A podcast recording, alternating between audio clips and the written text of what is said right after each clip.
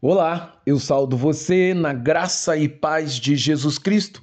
Eu sou o pastor Antônio Marcos, sou pastor da Igreja Batista em Pinheiral e eu quero mais uma vez compartilhar com você a palavra de Deus, porque eu creio de todo o meu coração que essa palavra é poderosa. Ela é palavra de Deus e poderosa para edificar e moldar a nossa vida segundo aquilo que é a vontade de Deus. Para isso, eu quero continuar refletindo com você na devocional de Efésios, capítulo 4.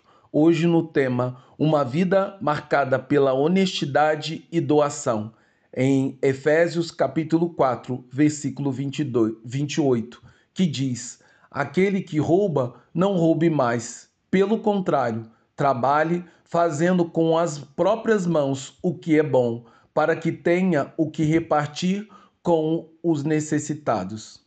A vida cristã, pela nova natureza do crente, é marcada por contrastes entre dois tipos de comportamento totalmente diferentes. Paulo diz que aquele que antes roubava, ou seja, tomava posse daquilo que não lhe pertencia, agora, pela nova natureza, passa a doar ao outro que tem necessidade aquilo que tem numa profunda demonstração de amor e altruísmo para com o seu próximo. Assim, o velho homem rouba, enquanto o novo homem dá aquilo que tem. Por isso, se faz absolutamente necessário que todos aqueles que foram alcançados pela graça salvadora de Deus em Cristo Jesus as quais o apóstolo Paulo descreve em riqueza de detalhe nos primeiros capítulos da carta aos Efésios, já completamente despidos da sua antiga natureza pecadora e corrupta, para então se revestir de uma nova natureza, segundo o poder do Espírito de Deus.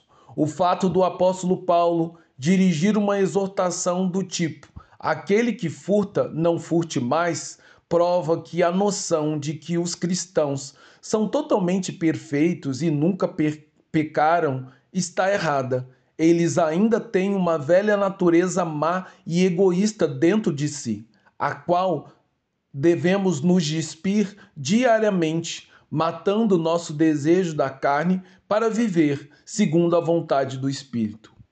O roubo mencionado por Paulo pode tomar muitas formas, das coisas mais graves, como o latrocínio, até o simples ato de deixar de pagar uma dívida. Alguns também roubam de Deus quando tomam sua glória, que pertence apenas ao Senhor, e não lhe dão aquilo que lhe é devido. A proibição do roubo não, não é considerado algo novo. A lei de Moisés também proibia mas são as palavras que vêm a seguir que tornam essa passagem distintamente cristã. Não devemos apenas deixar de roubar, mas também trabalhar no emprego digno, a fim de que possamos ter recursos para ajudar aqueles que estão passando por necessidade.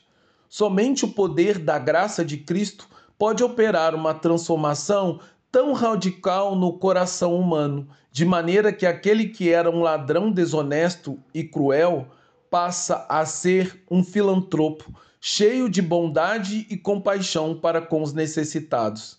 Assim, podemos aprender que é a graça divina e não a lei que tem o poder de santificar a vida de homens e mulheres. Também podemos ver, pelas palavras de Paulo, Quão diferente é o novo homem em Cristo pelo fato de que agora ele não vive apenas para satisfazer os desejos e prazeres do seu eu, o egoísmo e a vaidade que marcavam a antiga natureza.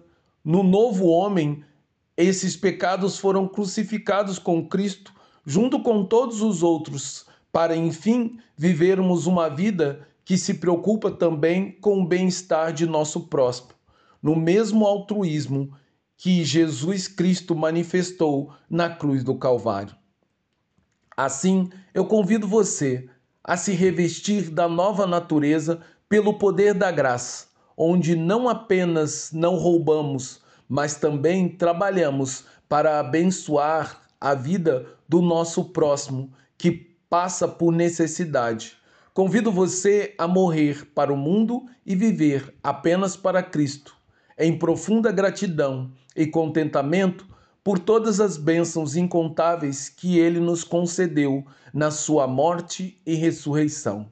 Logo, a minha oração é que tenhamos, é que tenhamos coração, o coração para matar, coragem para matar a velha natureza e viver a vida da nova natureza pelo poder do Espírito Santo de Deus, em nome e por amor de Jesus Cristo.